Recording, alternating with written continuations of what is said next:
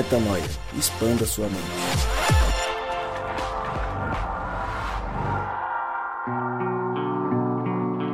Está no ar mais um podcast Metanoia e você é muito bem-vindo a mais um dia de expansão de mente. Como eu sempre digo e repito, meu nome é Lucas Vilches e nós estamos juntos nessa caminhada. Lembrando você que toda semana tem três vezes metanoia, às vezes quatro, às vezes duas, às vezes cinco, quem sabe mais, quem sabe menos. O que importa é que você tem semanalmente oportunidades de expandir a mente. Não queria rimar, mas rimou. Sigo assim, sem tentar continuar rimando, porque eu não estou num dia muito inspirado para as minhas rimas e as minhas letras inspiradoras. Fato é que juntos estamos mais uma vez, eu, Rodrigo O. Maciel e Mariana Moraes. Cristal Brito não está conosco porque ela perdeu a hora. Deve ter sido isso, porque ela até 10 meia da noite estava dizendo que ia gravar com a gente. Desapareceu. A minha conclusão pode ser uma conclusão é, injusta, mas acho que ela está dormindo até agora. Cristal, acorda, toca o despertador. Seguimos aqui com o nosso despertador tocado, o do Rodrigo também tocou um pouco mais tarde, e vamos nessa para falar de um tema interessante, diga-se de passagem, e minimamente é, expansor de mente. Você viu que eu estou com umas palavras importantes hoje, umas palavras legais. E. Ah, olha lá, novidades, hein? Notícias. Breaking news. A Cristal passou mal na madrugada, então fui injusto. Fui injusto, Cristal, desculpa. Chegou a notícia agora, não tinha sido publicado em nossas redes e agora está avisado aqui que Cristal não esteve bem durante a madrugada e não participa conosco por este motivo. Então tudo bem, seguimos o jogo. Cristal, fique bem, estamos orando por você. E volte para o próximo episódio, por favor. Bom, seguindo aqui o, o, a linha de raciocínio sobre o tema, hoje a gente vai falar sobre a oração da serenidade. Rodrigão mandou para a gente e a gente resolveu trazer esse tema à tona, um tema que vem daquele é, do programa de 12 passos do AA, você deve já ter conhecido o AA, o Alcoólicos Anônimos, talvez um dos grupos mais antigos de autoajuda, e não só autoajuda, de ajuda mesmo, né? Porque as pessoas se apoiam ali. Então, um dos grupos mais antigos que existem nesse quesito, acho que no Brasil e talvez no mundo, e muitos dos fundamentos que eles usam ali para superar os problemas que eles têm são usados é, por todos em, nas mais variadas situações e circunstâncias. E a gente pegou desse grupo e pegamos um texto que é muito famoso e que, obviamente, nos ajuda a entender algumas coisas, que é a oração da serenidade. Eu vou ler primeiro essa oração, a gente vai começar a conversar, é, até porque é um tema que dá para a gente resolver e ser muito prático. A ideia aqui hoje, como sempre, mas hoje talvez até um pouco mais, é ser bastante prático. Nesta manhã ensolarada em São Paulo, temos 16 graus na cidade de São Paulo. Vamos lá, oração da serenidade. Concedei-nos, Senhor, a serenidade necessária para aceitar as coisas que não podemos modificar, coragem para modificar aquelas que podemos e sabedoria para distinguir umas das outras. Bom, alguns elementos importantes nesse texto e eu começo contigo, Rodrigão, perguntando aquela indo naquela pergunta básica de todo início de episódio quando alguém indica um tema. Por que esse texto? O que, que esse texto mexe com você? O que, que você acha que a gente pode tirar de lições dele? Obviamente que de maneira macro, porque a gente vai entrar nos detalhes dele. Cara, é, a primeira coisa que eu acho que me chamou a atenção desse texto aí, é, nessa oração, foi de onde que eu é, trouxe ela, né? Porque eu estava assistindo ontem um, um vídeo do Primo Rico, junto com um gringo lá que estava falando sobre investimento e tal, e esse gringo estava falando sobre várias coisas muito legais sobre economia em relação a um livro que ele tem lá, dizendo do Santo Graal dos Investimentos, né, o nome do livro. E, e aí ele citou é, essa frase quando foi perguntado para ele a respeito dos princípios e tal. Então eu achei bem aleatório o fato de um cara trazer num, num ambiente totalmente secular, vamos dizer assim, é, uma referência tão, tão espiritual, né? E, e, me chamou bastante a atenção o fato de ser essa oração parte do movimento ali, daqueles 12 passos dos alcoólicos anônimos, né? Então, é, o fato de ter vindo daí é bem interessante. Normalmente, essa oração é utilizada é, para as pessoas combaterem seus vícios, combaterem é, suas doenças, combaterem suas dificuldades, né, suas incapacidades, suas compulsões. E, e aí, quando, quando me veio isso na mente, falei, cara, isso fala muito sobre quem, é, a, enfim, quem nós somos, né, e aquilo que eventualmente a gente é, consegue manifestar no mundo. Eu acho que a primeira coisa que eu tive de, de, de visão assim a respeito disso foi foi essa, essa beleza de ter vindo de um contexto totalmente diferente. Acho, acho que é legal que o texto, ele, ele obviamente, ele é complementar, né? Essa oração ela é complementar. E ela, na minha visão, ela tem três, três fases, né? A primeira que é a serenidade para aceitar, a coragem para modificar e a sabedoria para distinguir. Mari, apesar do texto estar nessa ordem, serenidade para aceitar, coragem para modificar e sabedoria para distinguir, é, talvez a sabedoria venha antes, né? Para a gente distinguir e aí sim tomar as decisões. Como que você entende o processo de sabedoria na nossa caminhada? Como que você entende é, a forma que a gente consegue adquirir a sabedoria e nesse caso a sabedoria para a gente distinguir aquilo que é aceitável, né? As coisas que são que não podemos modificar e aquelas que a gente precisa modificar. Como que a gente encontra com essa sabedoria antes de falar dos outros dois elementos? Excelente pergunta, Lucas. Posso falar pelo Rui, pela Cristal, que a gente estava sentindo falta também de receber essas perguntas aí. Não que a gente não tivesse se virado minimamente, né? Parabéns ao Rui aos envolvidos, principalmente ao Rui, porque supriu essa demanda, mas estamos felizes aí de ter tua voz e tua inteligência inteligência a serviço do metanoia. Mas entrando na questão que você trouxe, né, da sabedoria, bom, a, a frase que me veio à cabeça para definição de sabedoria, e eu acho que aqui no metanoia a gente já falou sobre isso, foi aquele verso que eu não sei onde está, pois não sou Rodrigo Maciel. Rodrigo, se você lembrar, você fala. Mas é que o temor ao Senhor é o princípio da sabedoria. E, e isso para mim é muito prático, porque eu me identifico demais assim com essa com essa oração e essa sabedoria para distinguir as duas coisas, né? O momento de me movimentar, o momento de, de simplesmente aceitar, que a gente vai falar depois no episódio, porque houve muitos momentos em que a minha oração foi muito parecida com isso e nem me passou pela cabeça que, que era essa oração tradicional do AA, né? Porque a nossa angústia, ou pelo menos a minha angústia, quando eu estou num momento assim difícil, é, quando eu estou num momento difícil no trabalho, quando eu estou enfrentando um momento difícil em alguma relação, a angústia ela vem de não ter certeza se é o momento de sossegar ou se é o momento de agir, né? Porque tudo de bom na vida vem de você saber sacar, né? A hora que é para você se movimentar e a hora que é para você descansar. E, e e aí a sabedoria ela vem, né, como essa capacidade de distinguir os dois momentos. Mas da onde vem essa capacidade, né? Na prática, na minha vida, eu já falei sobre isso vastamente aqui, mas é refletir o momento presente como uma oferta ao meu amado, a, ao meu criador, à própria vida, né, que é quem ele é. Então, quando eu é, coloco o meu momento como oferta e eu paro, parece que toda bagunça se vai, porque eu consigo descobrir naquele momento se eu quero ofertar um descanso observando as nuvens ou se eu, naquele momento, se fosse meu último momento na Terra, eu gostaria de deixar como oferta para Deus algum movimento. Então, a, a, a, direção, né? O temor ao Senhor, é o princípio da sabedoria, é uma direção muito prática na minha vida e para mim é o segredo da origem é, do discernimento. Uma vez que eu entendo, Rô, o conceito da sabedoria e agora eu estou apto a distinguir se eu preciso de serenidade ou de coragem, vamos entrar em cada um dos elementos que acho que são importantes, né? É, os dois são muito importantes. Então, ok, adquiri a sabedoria e entendi que eu tenho que ter serenidade para aceitar as coisas que eu não posso modificar. Do que, que a gente está falando aqui, Rô?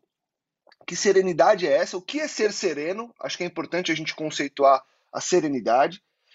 E como que a gente simplesmente encontra essa serenidade para aceitar essas coisas? Porque, via de regra, é, o ser humano na sua maioria, né? E não dá para generalizar, mas na maioria eu acho que é uma coisa. Talvez vocês concordem comigo. A gente gosta às vezes de bater um pouco de cabeça, né? De tentar forçar uma situação, de tentar modificar uma coisa que muitas vezes está consolidada, porque falta essa serenidade. Como que eu busco essa serenidade de novo, né? Repetindo as perguntas. Que serenidade é essa? O que é ser sereno? Como que eu busco essa serenidade para que então eu seja capaz de aceitar aquilo que eu não posso modificar? Vamos falar um pouco desse conceito e depois a gente fala por último da coragem que também está nesse, nessa oração. Cara, é, olhando no dicionário aqui, eu vejo que algumas palavras que remetem à serenidade é tranquilidade, calma, sangue frio e imperturbabilidade. Ou seja, é uma calma, uma tranquilidade, um sangue frio é, de entender que tem coisas que eu não controlo, velho. E se a gente tivesse serenidade, talvez o mundo seria muito menos ansioso, né? Eu acho que a serenidade é essa essa capacidade de tipo assim, cara, aceita de boa, entendeu? Tipo assim, você não vai controlar a outra pessoa com quem você está se relacionando, você não vai controlar é, a sua conta bancária muitas vezes em algumas condições, você não vai controlar intempéries como, por exemplo, crises financeiras, crises econômicas, você não vai controlar de existir um Covid, você não vai controlar, mano, não vai controlar. E aí você tem que descansar, tipo assim, na tranquilidade de admitir, você descansa, né? Tipo assim, cara, não tem o que eu possa fazer. Então, assim, é, que eu tenha condições de aceitar isso e ficar em paz. Que aquilo que eu não aquilo que eu não posso controlar, eu simplesmente tenho que aceitar. Eu tenho que receber, eu tenho que passar por aquilo. Ah, fiquei doente. Cara, tu não pode controlar isso aí. Né? Ah, mas eu posso ir ao médico, tudo bem, mas o resultado final, cara, não é por você que vai acontecer.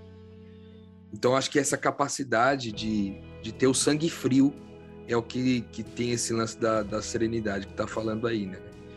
Agora, é, eu acredito que muitas coisas na, nesse mundo geram uma certa ilusão do controle, uma sensação de como se eu tivesse é, a capacidade de controlar, mas eu não tenho. Né? Tem muita coisa assim também, ilusória, né? Vamos dizer assim. É, por exemplo, eu acho que o exemplo mais, mais concreto disso para mim é relacionamento afetivo. Quando a gente está se relacionando com alguém, seja no casamento, seja num namoro, qualquer outro tipo de relação, é, até mesmo nas relações de amizade, às vezes a gente acha que com as coisas que a gente vai falar, com as coisas que a gente vai fazer, a gente tem controle sobre o que o outro vai fazer ou reagir, né? Como que ele vai é, se posicionar em relação a mim. E para mim isso é uma ilusão completa de controle, porque cada ser humano é um mundo à parte. E ele pode simplesmente fazer completamente diferente de tudo aquilo que você tinha planejado, pensado ou até mesmo manipulado para acontecer. Né? Você não tem controle sobre é, o outro, naturalmente. Então não dá para ter essa ilusão, né? Porque a gente pode até se iludir com, esse, com isso daí por um tempo, achando que a gente é muito bom em manipular e seduzir o outro. Mas de repente o outro nos surpreende e muda a água pro vinho. E aí você perdeu o controle ou caiu na real de que você não tem controle nenhum. É, mas aí a gente tem duas formas, né, Rô, de chegar nessa conclusão, e aí eu queria trazer a Mari, que é a serenidade para você tomar essa decisão antes e você ler, porque vamos lá, a sabedoria, pelo que o texto nos convida a pensar, ela vem antes para eu definir entre serenidade e coragem. Legal. Quando eu defino que, poxa, preciso ter serenidade, eu vou ter dois momentos para aceitar a situação. Ou antes e falar, ok, não vou ser cabeçudo, ou depois, quando eu tento muito e percebo que eu não tenho controle das coisas. Acho que o segredo, Mari, pegando um gancho aí no que o Rô trouxe, é justamente a gente conseguir entender esse nosso papel enquanto pessoas serenas mas lembrando que vão ter momentos que, apesar de saber que eu não tenho controle, eu vou tentar modificar, vou dar com a cara no muro e vou ter que voltar com o rabinho entre as pernas para falar: opa, peraí, peraí, peraí. Preciso de serenidade, de paz, de calma, né? De, de menos turbulência para seguir a partir de agora. Então, também tem essas duas coisas, né? Apesar de serem situações que estão fora do nosso controle, muitas vezes a gente opta por uma questão natural nossa e insistir antes de ser serenos, apesar de saber que a serenidade era o caminho correto, né? Tem um pouco de teimosia nossa nesse processo, né? Sim, sempre tem, né? O nosso ego, o nosso ego quer sempre provar, né, que tem domínio sobre as coisas. E para mim isso é o próprio pecado, né? Um outro nome para o próprio pecado em nós. E para atacar né, essa questão do controle da nossa teimosia na raiz, eu acredito muito na gente voltar, né, em a gente voltar ao conceito do que é natural. A gente está muito esquecido disso atualmente, né? Deus é amor e Deus fez um jardim e do barro ele nos fez. É, quando a gente está muito pirado no controle, né, querendo prever, querendo é, vigiar, querendo é, criar condições e muitos contratos com pessoas o tempo inteiro de uma forma desequilibrada, isso só mostra que a gente fez um jardim. Essa frase em si, para uma pessoa de olhos abertos e ouvidos abertos, né, a planta, e você fica lá acordando todo dia e fala: hoje, hoje cresceu um, milímetro, hoje cresceu, não cresceu nada, hoje não cresceu nada, hoje não cresceu nada. E quem entende minimamente de planta sabe que se você fizer isso, uma planta você vai interferir, inclusive, no desenvolvimento dela.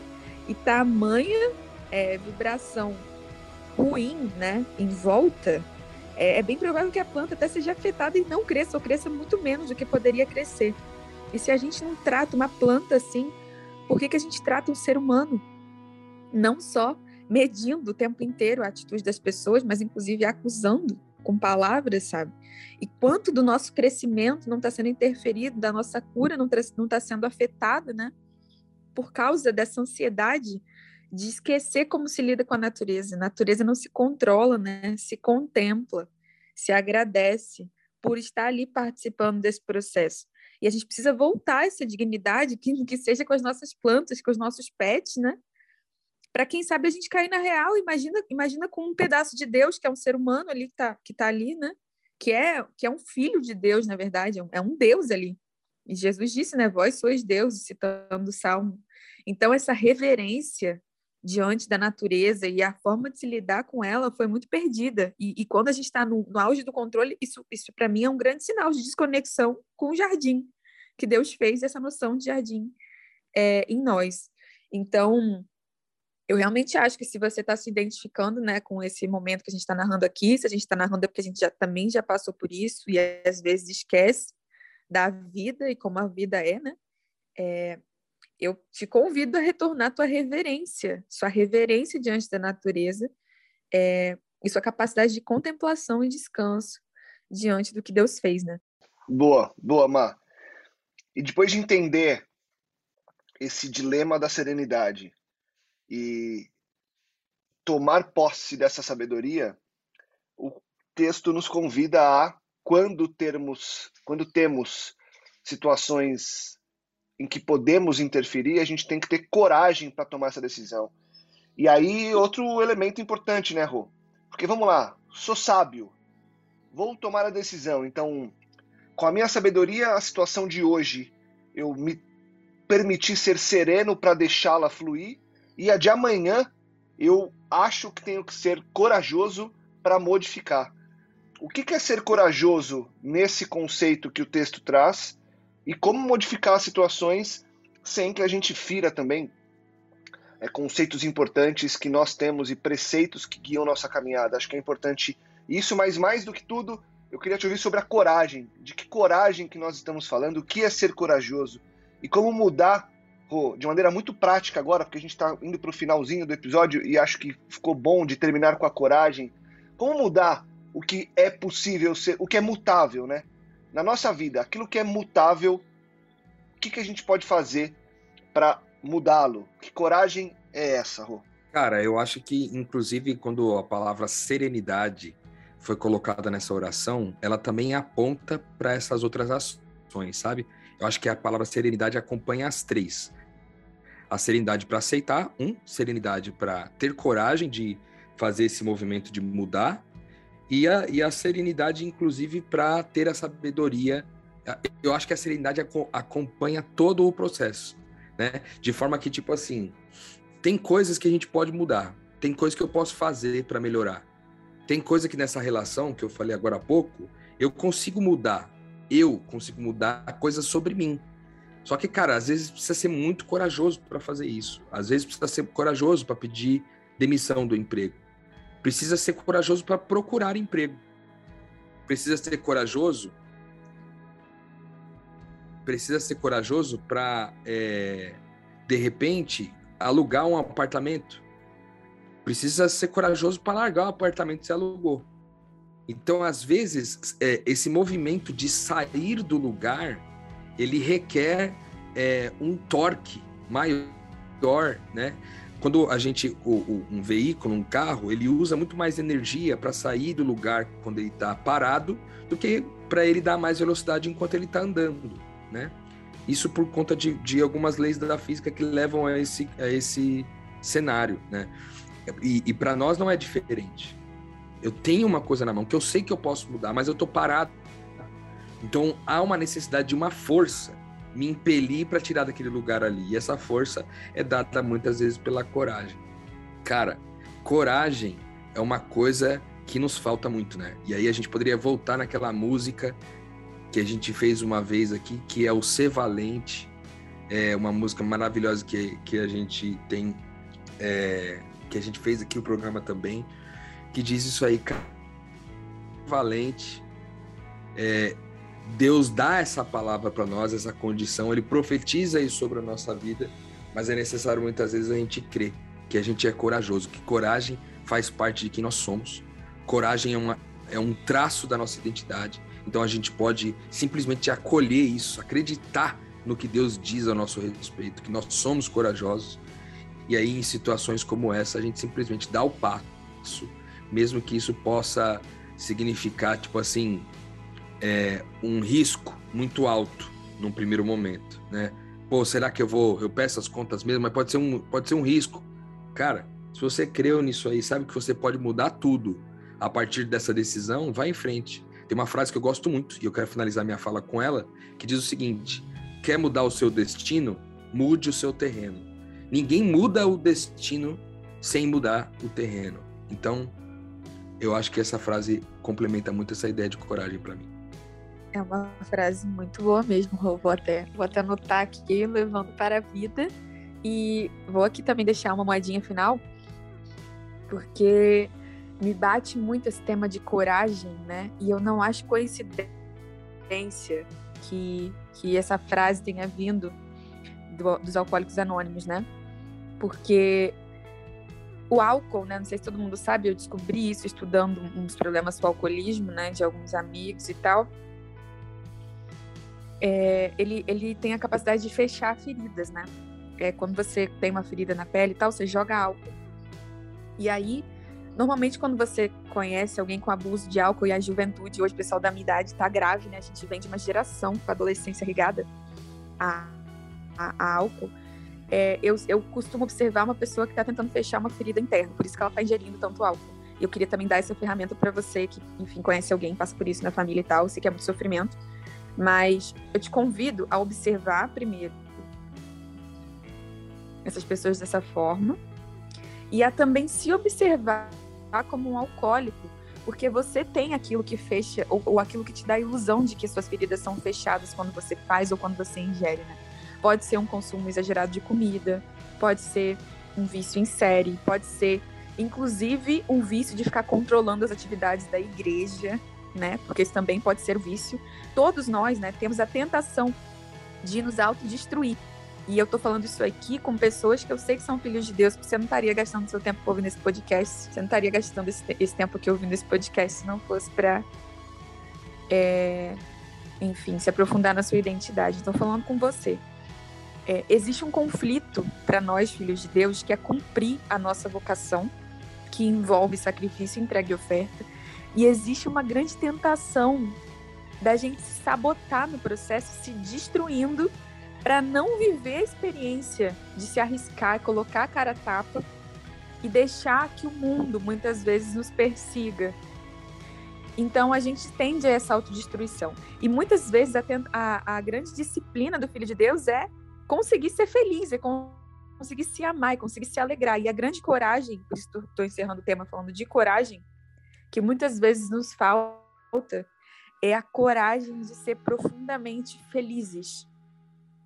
A coragem de acreditar que além desse vício, além dessa obsessão que hoje governa a nossa vida, né, e são essas que eu já citei, a obsessão com comida, álcool, pessoas, relacionamentos, programas de igreja e coisas assim, do outro lado dessa obsessão, do outro lado dessa relação pela qual você é tão obcecada, tão obcecado, existe um outro mundo de felicidade plena e você precisa de coragem para deixar os vícios.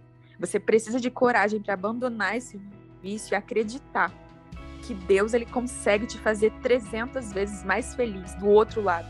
Mas a maior coragem que eu conheço é quando a gente deixa o vício conhecido e se entrega para ser feliz de verdade. Então é para essa coragem que eu queria te, te chamar, apesar de qualquer, enfim, obsessão que você tenha hoje, acredita. Você consegue se alimentar de outro jeito, você consegue viver sem esse vício, você consegue é, não consumir pornografia, você consegue se livrar dessa relação, sair desse emprego, mudar de perspectiva de fé, você consegue e você e eu conheço muitas pessoas que são muito mais felizes e demonstram muito mais seu caráter depois desse passo de coragem de ser feliz de verdade. É assim. Sensacional, sensacional, Mari, sensacional, Rô. É isso, né? Convite para você que nos escuta é: busque a sabedoria, entenda o momento da serenidade e seja corajoso quando necessário for. Não tema pelos resultados, porque se você estiver conectado com o eterno e entender exatamente o passo a passo que você precisa fazer na tua caminhada, vai dar tudo certo. Seja corajoso, mas também seja sereno para aceitar aquilo que vem das suas atitudes. E seja sábio, porque a sabedoria vai te dar uma paz sem tamanho também. Mari, obrigado. Rô, obrigado. Obrigado aos Alcoólicos Anônimos por disseminar tanta sabedoria ao longo dos anos e que muitas pessoas usam para vencer problemas graves de saúde e que assim continue por muito tempo e que a gente aqui no podcast seja também um polo de disseminação de muita expansão de mente. Obrigado mais uma vez a você que nos escuta. Compartilhe, divulgue, ajude que mais pessoas possam expandir a mente. Obrigado mais uma vez. Semana que vem a gente volta com muito mais metanoia. Metanoia, expanda a sua mente.